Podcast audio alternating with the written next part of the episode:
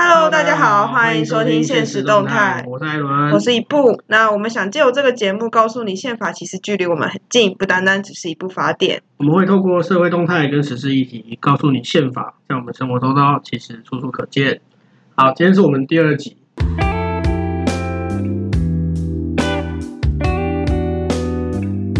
我开头，每个礼拜都有新闻啊，就是最近又有两个。国家人来访了啊！也那个要感谢李前总统的恩泽，对，是日本之前八月的时候来的那个日本前首相森喜朗，跟那个美国的那个国务国务次卿啊，国务次卿叫克拉克，呃，呃，克克拉奇克拉奇。哎，他到底应该翻叫克拉克还是克拉奇啊？我看媒体好像翻的都不太一样啊，没差，反正他他今天不是我们的重点，这样子好坏啊！他今天不是我们的重点，反正我们今天重点不大，但是美国、日本都来了，然后一个是十七号来，一个是十九号来。那我不知道大家还记不记得，在我们八月九号的时候，这两个国家也各自派了人来，对他们刚好错开那个。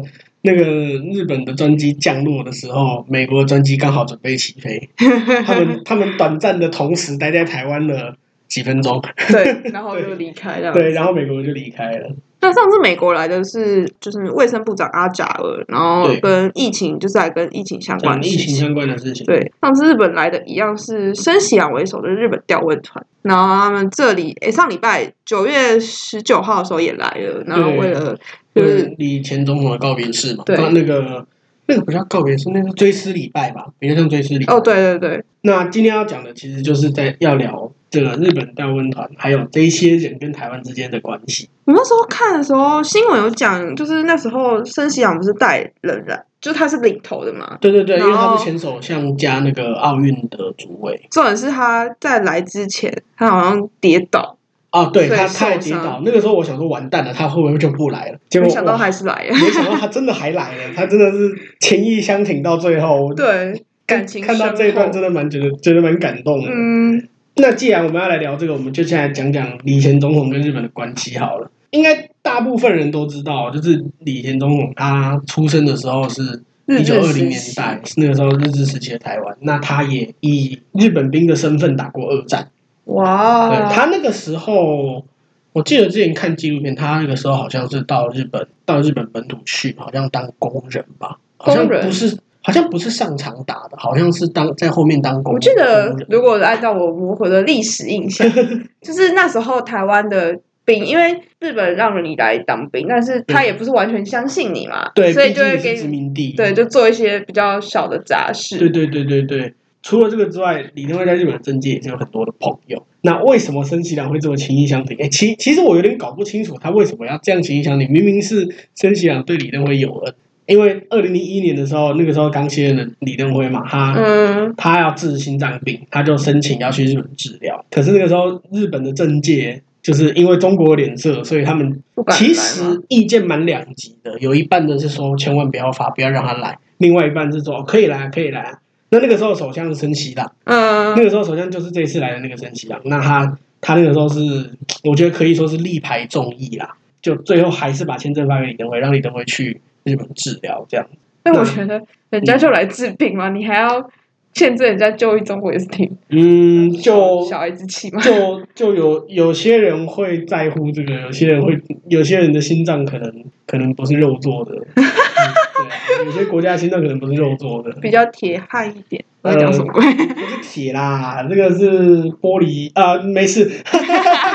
对，有有些人心脏可能不是肉做的，所以就会。就会觉得这种事情也应该要禁止，因为他是前总统，而且他他也是第一个讲两国论的总统。所以你，所以他们这样是间接承认台湾总统的地位吗？其实我不我不认同哎、欸，因为那个二零零一年李登辉也卸任啦，他也不是总统了。啊、他如果用一个普通人的身份去，那日日本没有用没有用前总统的规格接待他，那其实中国也没什么好不开心。对啊，那就是我不理解啊。不知道喽。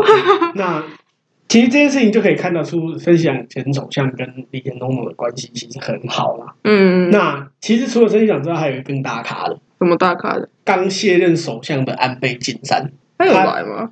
他在二零一零年的时候，那个时候二零一零年那个时候马英九执政嘛，安倍也不是首相。嗯。那那个时候他来台湾出访，因为那个时候是。纪念松山机场飞羽田的航线复飞，用用这个理由来台湾出访啦。嗯，那那个时候他见了很多人嘛，英九啊、蔡英文、王金平他都见过，但是他第一个行程是见李登辉，安倍直接跑到李登辉居所，直接去见他，好神奇哦。对，而且而且还不知道聊了什么，因为他们在在他家门口拍拍照，其实那个 YouTube 都找得到那个影片，嗯，他们都找到那个影片，他就在李登辉家门口拍拍照，然后寒暄两句之后就进去，就进屋子。进屋子之后，记者没有进去采访啊，讲什么呢？安倍说我不适合说，李登辉说我不记得。对，这样到底讲了什么也不知道啦。不是，我不记得这个好好笑。对，为什么跟那个就很合理化？很好笑。安倍安倍就说呃，我的身份不适合透露太多，然后就把这个记者会结束了。阿欢李登辉出来了，他就说我不记得说了什么，就老朋友老朋友叙叙旧啦，没说什么啦。怎么可能？很好笑，那个那个对话超好笑。我那天之前看的时候，哇。这个装傻装的太直接了吧？超直接的啊！对，这些东西其实可以可以显现李登辉前总统跟日本政界的关系。连那个时候的自民党总裁安倍，当然他那个时候还不是首相啦，连安倍来台湾都一定会特别的优先拜访他。他不是优，他不是第一个先去见总统马英九。那个时候总马总总统是马英九，而是跟前总统。对，而是跟前前任总统。啊、对，前面还有一个陈水扁嘛。这些事情其实可以看得出李登辉跟日本政界的关系有多好，而且在二零一五年的时候吧，我记得二零一五年的时候，李登辉还获邀去日本的国会演讲。哦，那个时候是座无虚席耶，那个时候真的座无虚席。那个记者拍出来那个画面，哇，好多好多议员都还是站着，都是国会议员等级的，都还不是。你说站站着听他讲，对，就是座位 坐满，还有人站着。在那个时候，五月天演唱会，哎，对对对，有点像，有点像五月天在日本国会开演唱会那种感觉。对，好厉害，对，超厉害。他那个时候讲的讲什么脱骨改新吧，不过那个不是今天的重点啊。讲这些的重点其实是李登辉，就算不是在台湾，就算是在日本的政界，他也是有一个很崇高的地位的，嗯，也是被大家高度重视的一个一个政治人物啦。那其实跟跟他原本是日本台籍日本兵的这个身份，其实应该也是脱不了关系的。好，那讲到讲到这边，我们先回来讲现在日本的状况好了。最近我们的安倍晋三退位啦啊！对，这个当了七年七年八九个月的首相安倍，他终于宣布辞职。他说他有什么溃疡性大肠炎。哦，之前我看新闻，他之前也因为这个理由辞职。对，安倍是是日本战后少数当过两次首相的首相。那他前一次当首相是二零零六年，他当了我记得是一年多吧，好像还不到一年，嗯、我不确定多长啊，反正是二零零六年的时候，当当的时间很短很短，就是同样这个理由他就辞职了。嗯、那个时候大家还觉得说哇，这么不负责任啊，结果他那一次的辞职也间接导致自民党后来变成在野党啊。对，自民党在二零零八还二零零九年的时候，就日本国会大选，自民党变在野党。那他这一次又因为一样的原因，他又辞职了。嗯，虽虽然我觉得这个只是名义上的理由啦。你说，我觉得是名义上的理由，因为你看他，其实安倍他剩下的任期也才一年。嗯，因为按照自民党的规定，他剩下任期也才一年。今年发生了这么多这么多出乎人意料的事情，那如果是我，我也不想干了。武汉肺炎啊，奥运不能办呐，宪法修不了啦，好惨。然后什么？他他安倍辞职的时候也有特别讲说，那个北韩的那个绑架的问题没有解决啊，日本北方四岛问题也没有解决啊，等于是他这些想要解决的事情，他通通都解决不了了。那是我，我也会选择干脆不要干算了，赶快回家休息。对啊，这样也是某种程度上也有点不负责任啊。我是觉得很聪明啦，因为他自己他自己。虽然他本身没有没有什么负面的事情，但是有很多的弊案是在他周围的人身上。他周围人的人身上其实有些弊案，虽然从台湾的角度看，好像其实没有到很严重吧。日本人比较严谨的话，呃，一来在日本人角度，这件事情有点难想象，像他们的前法法务大臣贿选，贿选好像花了几十万台币而已。几万台币是？对，从台湾的角度来看，好像没什么稀奇的事情。对啊，哎、欸，我我我们这样会不会被下架？讲这个，讲说台湾，讲说台湾更严重？不会吧？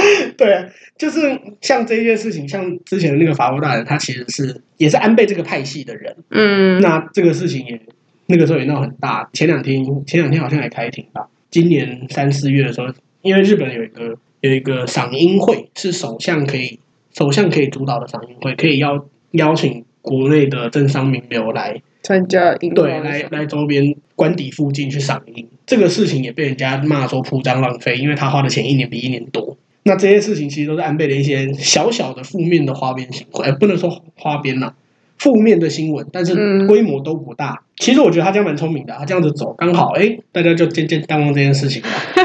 对，他其实也蛮聪明的，时间会冲淡一切，对，时间会冲淡一切。所以我觉得他这样蛮聪明，而且他也当够久了，七年多。虽然以台湾的角度来说，我们的总统全部都是八年、八年、八年、八年的，好像没有到很多。但是毕竟日本是内阁制国家，嗯，很少会有一个首相可以连续做到超过四五年。那也挺厉害的，对，他其实很厉害。安倍的在安倍创下那个历史记录之前，当最久的也才五年出头，是两千年代的小泉纯一郎，两千零一年、两千零二年开始一路当到两千零六年。嗯，他下来之后就换安倍上去了，就是安倍上一次任期的前一个首相。其实他他真的是创纪录啦，他是日本发展日本的宪政史上最长的一位首相，不管是在任连续在任最长。他也是总计在任最长，因为有一些可能当过两三次首相的，加起来不管是连续还是总计，他都是最长的。他已经是呃，已经是日本算是创下了一个那个什么安倍障碍吧，就是你要超过他的任期，其实是一件很困难的事情。挺厉害。那讲到安倍卸任，既然安倍辞职，那就会有一个新的内阁出来了，嗯，就会选一个新的首相。这个首相其实是安倍的左右手，之前是内阁官方长官。啊，官方长官有点类似我们的。总统府发言人加总统府秘书长的角色，哦，对，简单来说就是二把手啦，就是对，因为你看我们的总统府秘书长就是比较像是总统的总统的那个幕僚长的嘛，已经类似总统幕僚长。那总统府发言人不用讲，就是去讲话的而已。对啊，对，那日本的观众长官其实就是内阁的，有点类似内阁秘书长加内阁发言人的这个角色，嗯，就是首相的二把手。新任的内阁的首相就是之前的官方长官叫菅义伟。他他也很厉害，他也是日本宪政那个日本发展，也是日本史上，他也是日本史上当最久的一个官方长官。安倍当多久，他就当多久。对，安倍当了七年多，菅义伟就当官方长官当了七年多啊。他也很有名。那个你记得去年二零一九年的时候，不是宣布新年号叫令和？哦，对对对，不是有一个阿伯那，就是就是站在那个记者前面举了一个牌子，上面写令和，是那个？哎，对，就是他那个令和大叔菅义伟。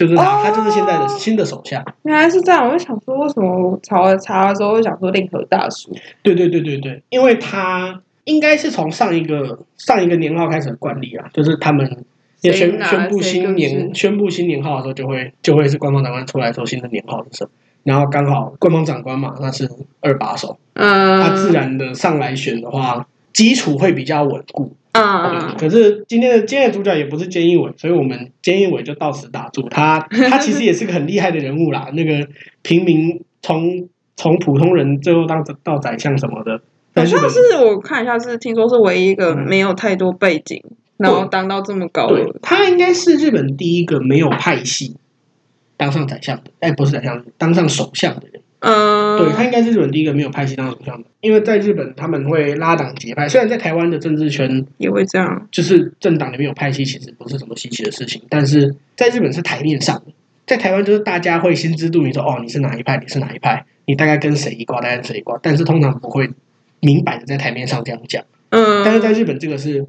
这个是白的，跟你讲，对，这个比较像是制度化的一个东西，在党里面就是有什么会、什么会、什么会，啊，每个会的会长就就分别就是某一个，就是这个派系的老大这样子啊。对，那像安倍自己也是有派系，菅义伟他是少数没有派系的，你说的是的政治人物，而且还可以当到这么大，好像无党籍的概念。嗯，对，但毕竟他是自民党党籍啊，应该说，因为自民党长期长期独大嘛，嗯，那其实，在自民党党内没有派系。你可以理解为你理解为无党籍，好像也没什么问题啦，就是反正也没有别的党可以竞争得了他。对，就是可能大家都跟他好。对对对，那他是少数没有派系的首相。那今天的主今天的主角不是菅义伟，那我们就就跳过去。可是虽然说跳过菅义伟，但是有一个东西很有一个东西很有趣的是，新的防卫大臣岸信夫是安倍的弟弟。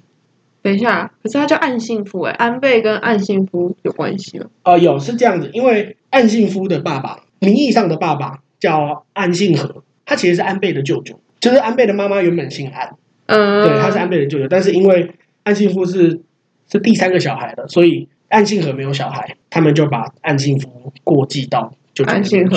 对，过继到安信和底下，所以他就姓安，然后就取叫安信夫。原来如此，我那时候一直在想说，安信夫是他安倍的弟弟，就想说你两个姓不一样，到底为什么是对应该是对，其实这种过继到亲戚家当小孩的例子，在日本其实蛮常见的，因为因为日本是一个蛮。蛮严谨的父系国家，不像台湾，就是你小孩要跟谁姓，就出生的时候，出生的时候双方讲好，你你要一个跟爸爸姓，一个跟妈妈姓都没关系。但是在日本不是，他们到现在都很严格的是一个家庭只可以有一个姓氏，所以夫妻结婚，要么丈夫改姓，要么太太改姓。哦，哎，但是我觉得这样很酷哎，我原本以为他会是不管怎样的事情都只能跟父父亲姓，通常会是。太太会跟丈夫姓嘛？对啊，但是至少还是有少数是入赘的情况下啊，有少数入赘的情况下，就是丈夫会跟太太姓。原来如此。对这种事情，呃，其实日本日本现在的政治圈也是有，也是有人是跟他太太姓。但这个这个也不是我们今天的重点，今天就这样跳过去了。对，这个今天不讲，这个讲会没完没了。今天这一集可能要讲到两个小时，太长了，太长了，不行。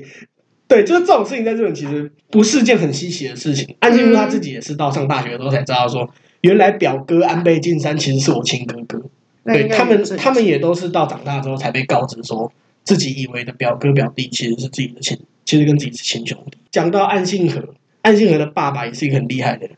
岸信和的爸爸叫岸信介，是日本的，在六零年代他们号称昭和的妖怪，因为他什么都很厉害。你说十项全能吗？呃，可以这么说。那他也是首相，他那个时候也是首相。他那个时候因为中华民国跟日本还没断交，他也来过台湾几次，跟蒋经国还有特别还有谈过台日之间的事情这样子。他他他们家一直以来都是跟台湾关系很好，一直都是跟不不一定讲台湾，说我们这一边的官方啦，不管我们这边掌政的是谁，都跟我们这边官方关系很不错。二零一五年那个时候还不是总统的蔡英文，他去参访日本的山口县。山口县就是安倍跟岸信夫的故乡啦。嗯，对，山口县，他去参访的时候，岸信夫还亲自接待过蔡英文，亲自接待，全程陪同。那真的很，就是算是非常友好的关系。对，非常友好的关系。那这个岸信夫呢，这一次被选当做防卫大臣，防卫大臣就相较于相对于我们的国防部长。哦，我还以为是。防卫大臣就很像我的那个卫福部部长哦，不是不是，他们卫福他们的卫生福利是另外一个部门，叫呃后生劳动，卫生福利叫后生劳动。防卫大臣其实国防部长啊，其实国防部长，那他是安倍的亲弟弟，而且这个岸信夫呢，他八月九号的那一次还跟着森喜朗一起来台湾，所以他第一次的调问他，他有跟着来，对他有跟着来，而且他就站在你如果去看那个时候的那个新闻画面，他就站在申喜朗的正后面而已。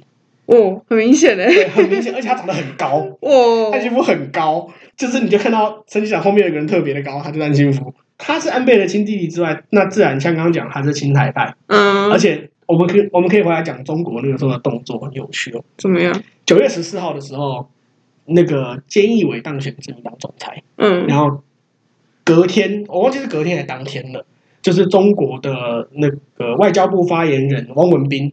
他在开例行记者会的时候就说什么恭中方恭喜菅义伟当当选自民党总裁啊，然后然后什么希望可以继续深化中日两国的关系啊，什么中国就讲这些东西。嗯，结果呢，到了十六号，九月十六号，菅义伟正式当正式就任首相，然后公布了内阁名单，岸信夫是防卫大臣的时候，中国态度马上变，要变怎样？那个汪文斌就开始说啊，希望日本不要那个什么呼吁岸信夫不要跟台湾有什么官方往来啊，巴拉巴拉，他还特别强调岸信夫哦，他特别强调岸信夫说希望不要跟那个台方有什么官方往来什么的，会不会太？你知道他们有多害怕？很敢、啊，他们有多害怕？这个到底会对中国做些什么，或者是对台湾放些什么好处？他中国超级害怕。只是就有一个很有趣的地方啦，就是十四号的时候。中国都不说什么，嗯，结果到了十六号，岸信夫上来，他们就很害怕，他们都没有想过啊，会怀疑说他们都没有想过，那个岸信夫可能会当上防卫大臣，对不对？感觉上没，应该是没想过。对，中国应该是真的没想过，因为在十四号菅义伟当选总裁的时候，他们已经宣布党内的人事了嘛，因为他先先当上党主席，嗯，之后才是去选首相。对对对，对他们他就排到党内人士，那个时候，这个时候要讲到另外一个人。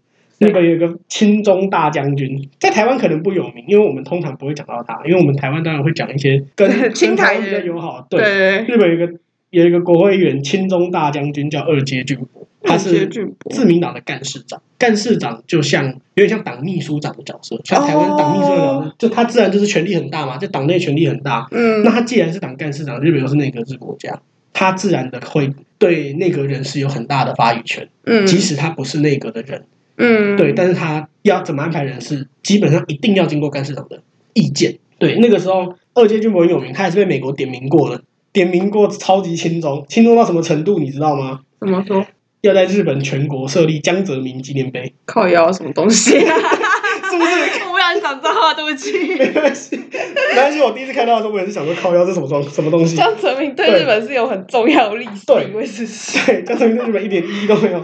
当然最后没有成功，因为没有人想见。然后呢，支持搁置钓鱼台争议。白痴哦！对，我一直讲说，日本跟中国最大的争议点就是钓鱼台，然后他支持搁置钓鱼台争议，他然后他甚至甚至在这个武汉肺炎爆发的初期，他还说自民党全体国会议员每个人每个月的月薪扣五百五千块日元捐给中国，哎，够轻松吧？我做事你钱要给人家，对，够轻松吧？结果最后也是。反对太大，所以变成呼吁大家捐钱给中国，变成自愿的形式，没有真的扣了。真的扣，我觉得应该被干爆。对他真，他就这么的厉害，而且他是自民党的其中一个派系的大佬，嗯、他是第四大吧？你不要看第四大不大，但是他们的大其实人数都没有差到很多。所以虽然是第四大，但你第四大可能跟第三大联合，可能就可以超过第二啊。对，就是他的人数其实没到很多。那大家通常叫二阶派，因为二阶他自己是大佬嘛。我我为什么要提二阶俊博？是中国原本想说，这个亲中大将军二阶俊博，他还是在当干事长，没有被拔掉，所以不担心。结果来不担心真的岸信夫会当上法院长。中国我觉得他是不相信，嗯，我觉得他们是不相信岸信夫。虽然虽然大家一直在传言说他可能要当。但是中国应该是不相信他会当，结果没想到他真的当上。传言都是真的，对，没想到传言是真的。结果你看，欧文斌马上说啊，那个不要跟台湾官方往来什么，中国马上玻璃心就爆掉。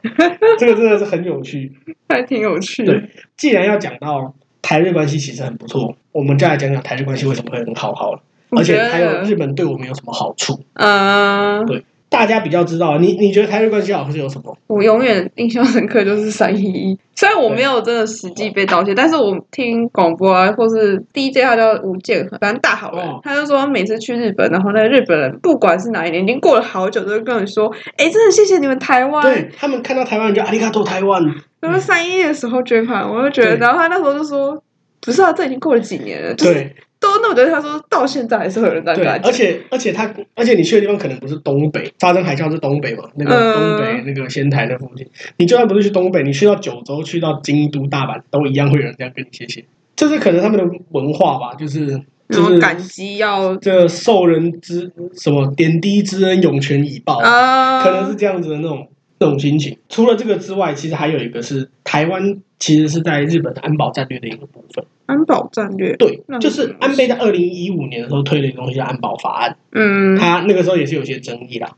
那安保法案的内容其实在讲讲说台湾，而、呃、不是台湾，对不起，安保法案没有提台湾。他要修法，因为日本现在的自卫队是不可以有任何的攻击，嗯，就是除非日本本土受到威胁、受到攻击，他才可以发动武力。安保法案的目的内容其实在讲说日本的盟国。受到攻击的时候，日本的盟国受到攻击，而这个攻击会影响到日本国安，日本直接影会间接或直接影响到日本的存亡的时候，他还是可以出兵。可是这样不是就会变成说，他这个是法啦，就会变成说，我们那时候大家读到二战的时候，都可以知道有什么轴心国跟同盟国。嗯，那这样子不会间接，就是他这个法不是会间接的又把这个事情再发生一次吗？对啊，嗯，其实我觉得不会啦，因为。毕竟那个时候，大家是日本想要建立的是那个什么大东亚共荣圈，嗯，大东亚共荣圈。那我们大家，包括那个时候的台湾、朝鲜半岛，或者是中国很大的一部分，甚至是东南亚，都是在天皇的恩泽之下。对，那同一个时那个时间，同一个时间，德国也在也在欧陆要建立大德意志帝国。我我其实忘记是德意志还是纳粹，反正就是也是想要在欧洲建立一个大帝国嘛。那希特勒是元首嘛。但是这个安保其实我不认为它会到这种程度，因为它毕竟是我的邻国受到攻击，而这个攻击会影响到我日本。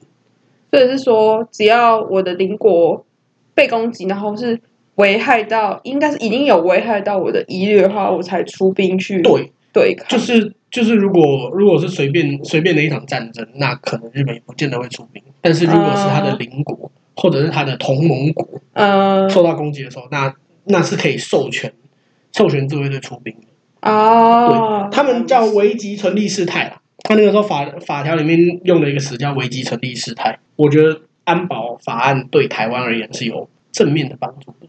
怎么说？因为如果台湾真的被攻击的时候，真的被攻击，呃，我就不讲说谁会攻击我们了啦，大概也只有一个人会攻击我们啦。对日本而言，台湾被攻击到底是有利还是不利？我觉得可想而知啊。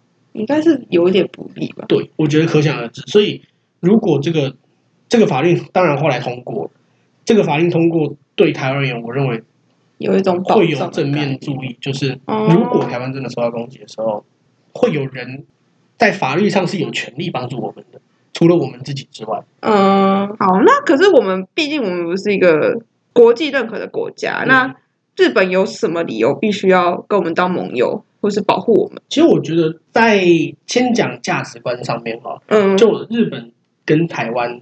就我们至少都是民主国家，对。那因为我们都共享这种民主自由的这种环境、这种价值观，这个跟东西跟中国是截然不同的啊。对，那像这样子的民主的价值观，自然大家再加上台湾曾经被日本殖民过，嗯，文化也是相近的，价值观也是相近的，所以自然的日本跟台湾会在这方面会有更多的交流、讲接接触或交流啦。对，我认为其实你知道。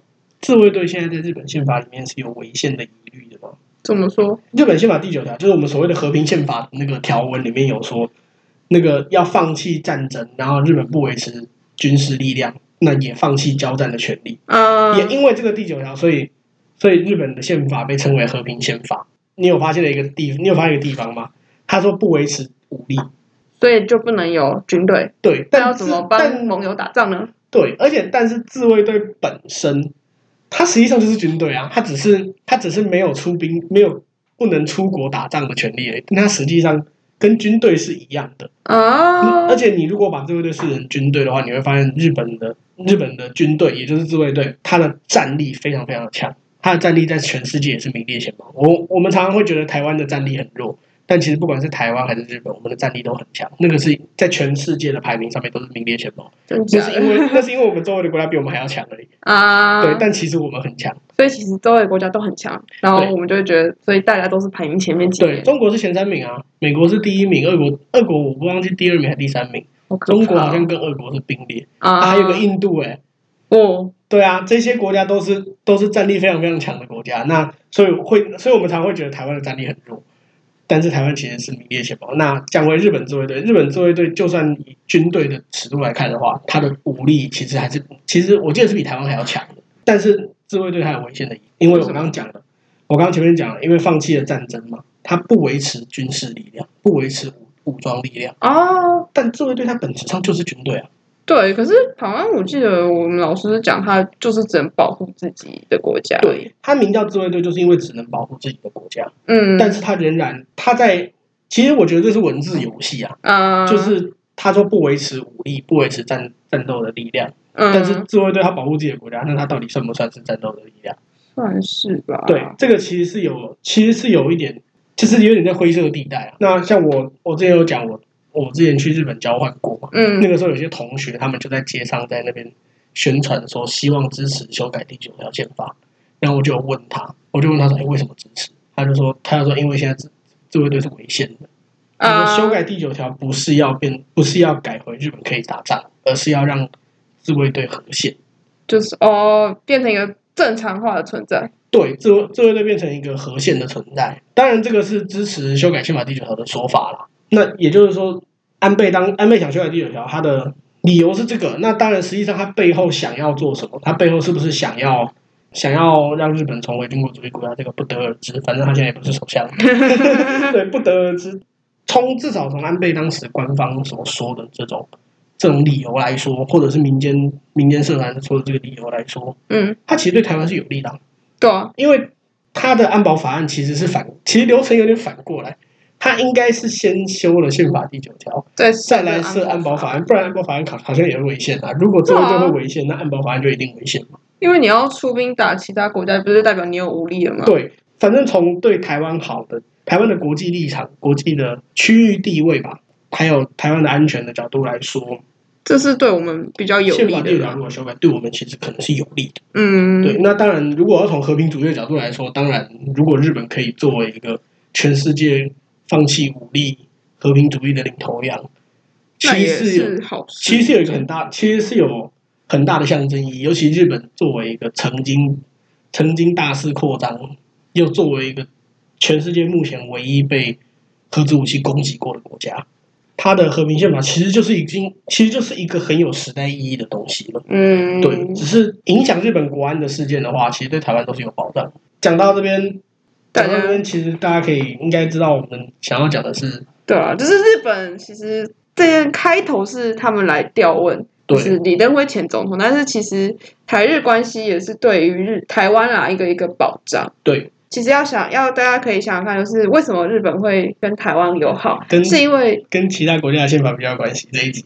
对啊，但是就是这其实其实宪法就是一个保障。人民基本权利的一个法典，还有这个国家能做些什么，不能做些什么。对对对，它要限制政府，然后保障人民权利。所以，我们除了盟友，除了可能有经济上的一些好处之外，其实大家在看的是你跟我的价值是不是相同的。对。那现在虽然我们不是国家，但是我们跟日本的价值是相同的。那我们是要价值相近。其实，其实我们的外交部不也不能说外交部，我们的政府其实最近也都在也也做很多类似的东西。